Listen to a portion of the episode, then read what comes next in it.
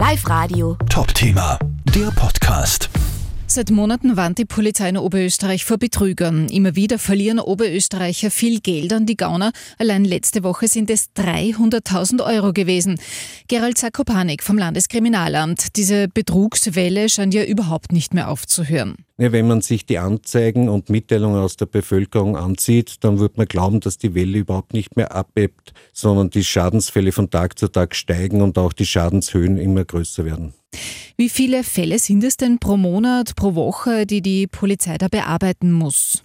Also in den letzten Wochen und Monaten gefühlt würde ich glauben, dass kaum eine Woche vergeht, ohne dass wir keine Anzeige bekommen, dass ein älterer Mitmensch wieder betrogen wurde. Hin und wieder haben wir dann alle 14 Tage einen Fall, aber durchschnittlich würde ich glauben, einen Fall pro Woche mit Sicherheit. Wie hoch sind denn die Beträge überhaupt, die die Gauner da erbeuten? Diese Schadenshöhen, die bewegen sich immer im Einzelfall bereits bei mehreren tausend Euro aufwärts. Und wenn ich an diese falschen Polizisten denke, die da unsere älteren Mitmenschen attackieren, da bewegen sich die Schadenshöhen immer zwischen 50 und 100.000 Euro. Also Gerade bei den Eltern ist es ja so, wenn die im Kopf dann noch umrechnen, sind das enorme Summen. Nicht?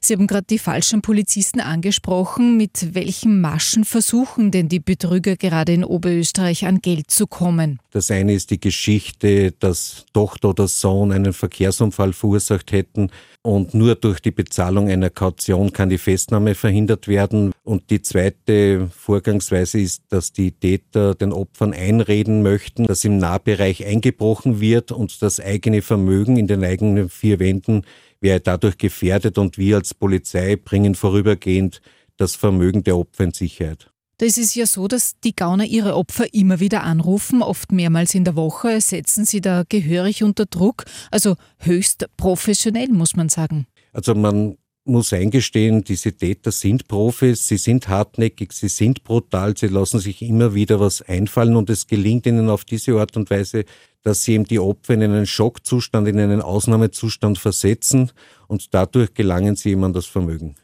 Die große Frage ist natürlich jetzt, was kann man tun, um sich vor solchen Betrügern zu schützen? Was raten Sie, Herr Sakopanik? Wenn ich sage, äh, ja, Hausverstand, logisch denken, äh, keinen Druck aufkommen lassen, dann muss man sich immer vorstellen, in welcher Situation, in welchem Alter die Opfer sind.